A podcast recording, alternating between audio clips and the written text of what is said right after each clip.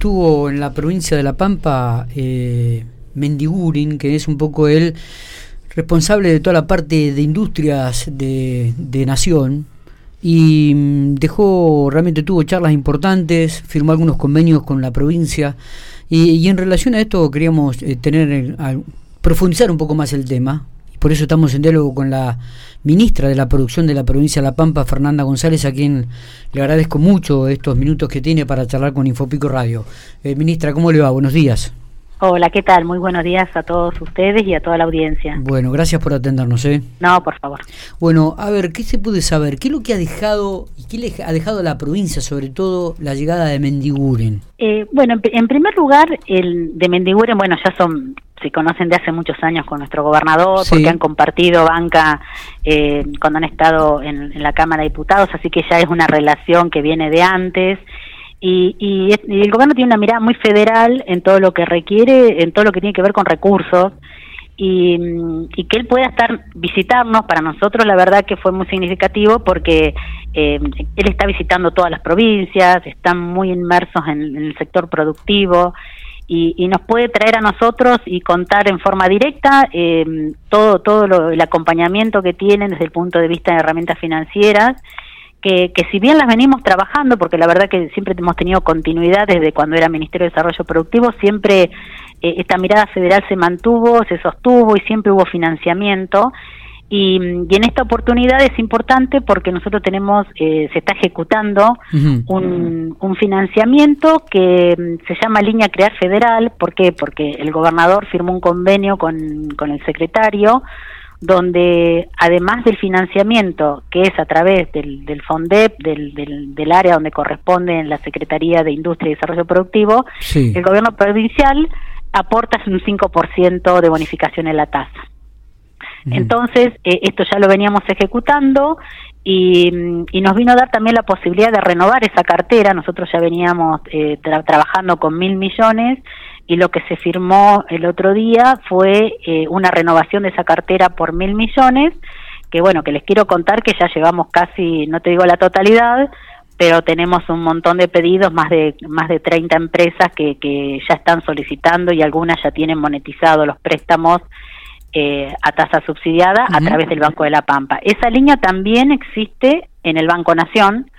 No tiene esta bonificación de los cinco puntos, pero también es una línea que desde que ellos vinieron a explicar todo esto bien, desde mm, para todo el sector productivo, para el sector productivo que, que tiene alcance esta línea, eh, desde dónde puede tomar este crédito. Lo puede iniciar en el, en el Ministerio de la Producción, eh, con, con esta, donde acá se hace la elegibilidad en el área nuestra, y también pueden ir directamente al Banco Nación eh, con las mismas características, nada más que la diferencia es este, este acuerdo que hizo el gobernador con el secretario de, Industria y Desarrollo Productivo de esta bonificación especial que hace la provincia. Eh, ministra, eh, la, producción en la provincia de La Pampa se va diversificando. Esto es, es, un ejemplo y cada vez lo vemos más en concreto, ¿no? ¿El ministerio ¿qué, lectura tiene al respecto y dónde busca potenciar esta diversificación de la producción? Y lo, lo, principal que buscamos es, eh, en primer lugar, es darle valor agregado a nuestra producción primaria. Eso es fundamental. Que muchas veces ustedes ¿Se logra han escuchado.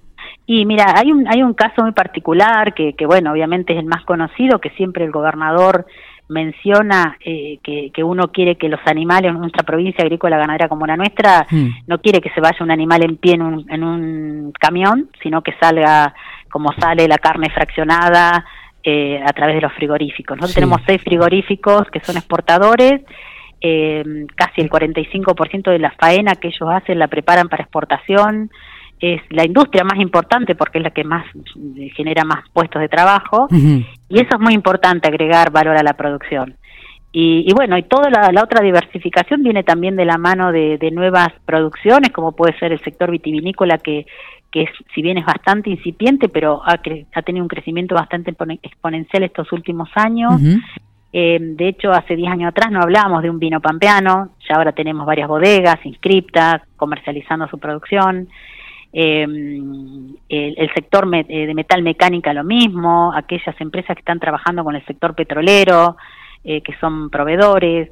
eh, bueno, de, todo lo que, no solamente siempre pensando en, el agregado valor del sector primario, sino otras actividades que, van creciendo y van apareciendo eh, también que son industriales o de servicios. Eh, así que bueno, estas líneas de crédito o estos financiamientos también es en apoyo a todo eso. por supuesto, ellos establecen cuáles son los sectores que tienen alcance, que fundamentalmente es el sector industrial, eh, algo también de comercio, algo también de, de servicio, bueno, eso se va midiendo y algunas actividades muy puntuales del sector agropecuario, como puede ser la actividad intensiva, que tiene que ver con, la, con los tambos, con, la cría de, con los criaderos de cerdos, eh, también están incluidos.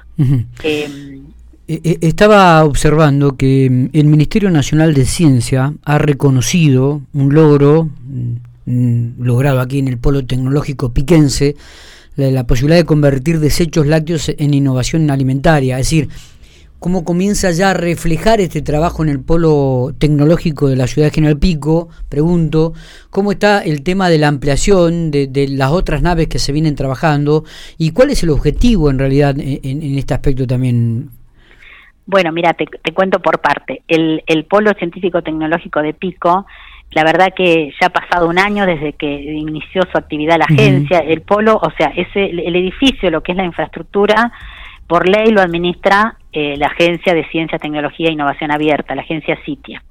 La agencia CITIA eh, eh, ejerce sus funciones dentro de la nave 1, que es la nave que ustedes ven, los que viven en Pico, seguramente han pasado, es un edificio muy moderno eh, las funciones que cumple la nave 1 tiene que ver con, con esa primera etapa que se pensó, que es la incubación de empresas.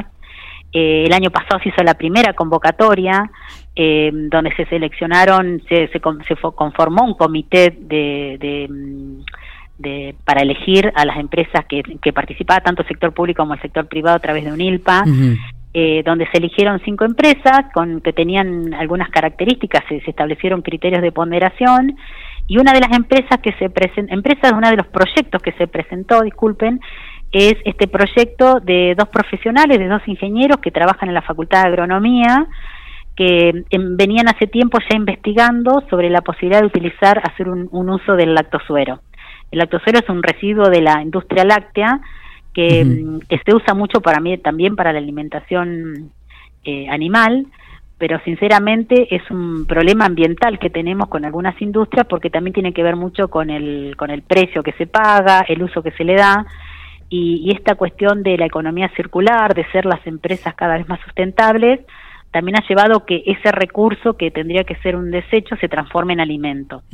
Y uno de los, si bien la facultad venía investigando, estos investigadores viendo posibilidades de hacer eh, barritas de cereales, jugos, distintas actividades, eh, se pusieron a trabajar firmemente también con, con el sector apícola para poder procesar este lactosuero y hacer una, un suplemento proteico para las colmenas. Con esa idea de proyecto se presentaron en la, en la convocatoria, fueron una de las cinco empresas elegidas, eh, cinco proyectos, y, y, ahí viene la parte donde la agencia acompaña todo este proceso de registrar el nombre, registrar el producto, empezar a trabajar sobre la marca, sobre la idea de proyecto. Bueno, están en una fase donde hay, mm, en, el Ministerio de Ciencia y Tecnología de la Nación tiene varias líneas. Esta línea tiene que ver que fue elegido porque también tiene que ver, todo apunta a, investigar un tema que nosotros hemos considerado importante para la provincia. Eh, son temas estratégicos que tenemos que trabajarlos y que, esto desde un desecho producir un alimento. Yo creo que es muy importante, el sector apícola es un sector también importante para la provincia, entonces bueno, en, en, ese sentido y en esa línea de trabajo eh, también ellos se postularon para este mm, para este financiamiento para hacer para seguir estudiando esta mm, este sector que es el, el sector del aprovechamiento del lactosuero. Eh, y, y, con, respecto a las otras naves, nosotros ahora se, se, volvió a abrir la convocatoria porque también fue una primera experiencia esto de, de, las incubadoras y de los espacios físicos, fue un aprendizaje, entonces ahora se volvió a abrir la convocatoria también con dos modalidades, virtual y presencial, entonces uno puede acompañar una, un proyecto como, como es en este caso, pero de forma virtual, sin necesidad de que estén radicados ahí dentro de, ese espacio físico y creo que optimizamos mejor los recursos. Bueno, eso está en proceso ahora de presentación de proyectos. Por otro lado está la nave 2, que la nave 2 es el, es el CIDIO, que es el Centro Interinstitucional. En ese centro va a estar el CONICET, la Universidad de La Pampa, el INTI, el INTA. Y eso tiene dos financiamientos que, que, están en proceso, uno que tiene que ver con el equipamiento que lo ejecuta cada organismo que está presente, que tiene que ver con la obra civil. Y la obra civil eh, son financiamientos distintos, se están todos llevando adelante, el gobernador ha firmado, ustedes lo han visto, se ha anunciado, y, se están reajustando todo lo que tiene que ver con la obra civil, el proyecto, porque está la obra civil de la nave 2, también hay una obra que, que tiene que ver con unas residencias que se van a hacer a futuro para algún inversor que requiera un espacio para, para poder, cuando empiece a funcionar.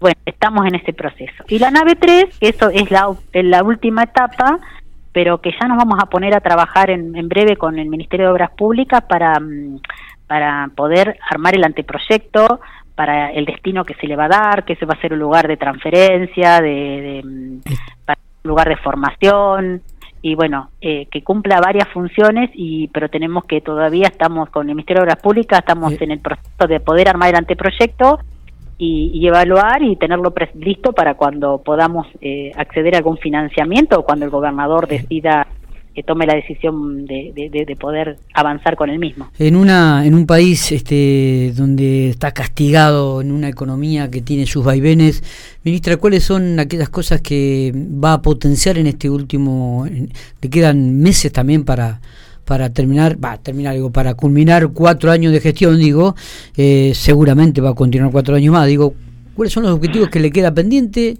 y cuáles, aquellas, cuáles son aquellas preocupaciones, ¿no? Me estás despidiendo. No, no, no, no. Mira, yo tengo un gran compromiso con el sector público y, en este caso me toca acompañar al, eh, siempre trabajé con el gobernador Berna, con el gobernador Jorge. Eh, la verdad que tengo un gran compromiso con la gestión pública. Yo pertenezco al Ministerio de la Producción y independientemente de esto que hablamos, que causa gracia, pero no, tiene nada que ver si continúo o no continúo, eh, hay un proyecto de gobierno que, va a tener continuidad, que eso es lo más importante, siempre se, se, continuó con el gobierno anterior, con el gobierno del, del, ingeniero Berna, eh, la política de lo que tiene que ver con la ciencia y la tecnología, por ejemplo, ahora que estamos hablando del polo, eh, esto te demuestra la, la importancia de la continuidad de las políticas públicas. Y, y esto puntualmente, lo de ciencia y tecnología, se está trabajando muy bien, se está trabajando también teniendo en cuenta las necesidades del sector privado, del sector productivo, por eso toda esta, esta formación que se viene realizando tiene mucho que ver con la necesidad, con lo que demandan las empresas. Entonces se, se, hizo algo dirigido. Y con respecto a las otras áreas, lo mismo, vamos a seguir, trabajando en, lo que es la industria, siempre viendo cuáles son las necesidades del sector privado, porque sin esta sinergia público-privada eh, no, no se puede avanzar y el sector privado es el sector que genera el trabajo genuino. Entonces, eh, en esa línea de trabajo que, que, se viene haciendo desde que por lo menos yo entré en la gestión, que, que fue planteada, que viene planteada desde antes. Eh, yo creo que eh, la idea es seguir trabajando esto, potenciando esto y, y, por suerte va a tener una continuidad. Así que independientemente quién esté a cargo de esta cartera, es una política del gobierno provincial que el gobernador está fuertemente trabajando esto, acompañando al sector privado. ministra, le agradezco mucho estos minutos. Como siempre, ha sido muy atenta. No, muchísimas gracias a ustedes por, por interesarse y bueno, quedo a disposición, lo mismo que todas las áreas del Ministerio, para cualquier eh, dato que quieran recibir o cualquier información sobre lo que estamos trabajando, eh, cuenten con eso. Nos ponemos en contacto con Karina, que siempre Karina es, el nexo para hablar con los funcionarios del Ministerio de Producción, es verdad. Abrazo grande, que siga usted bien. igualmente, muchísimas gracias.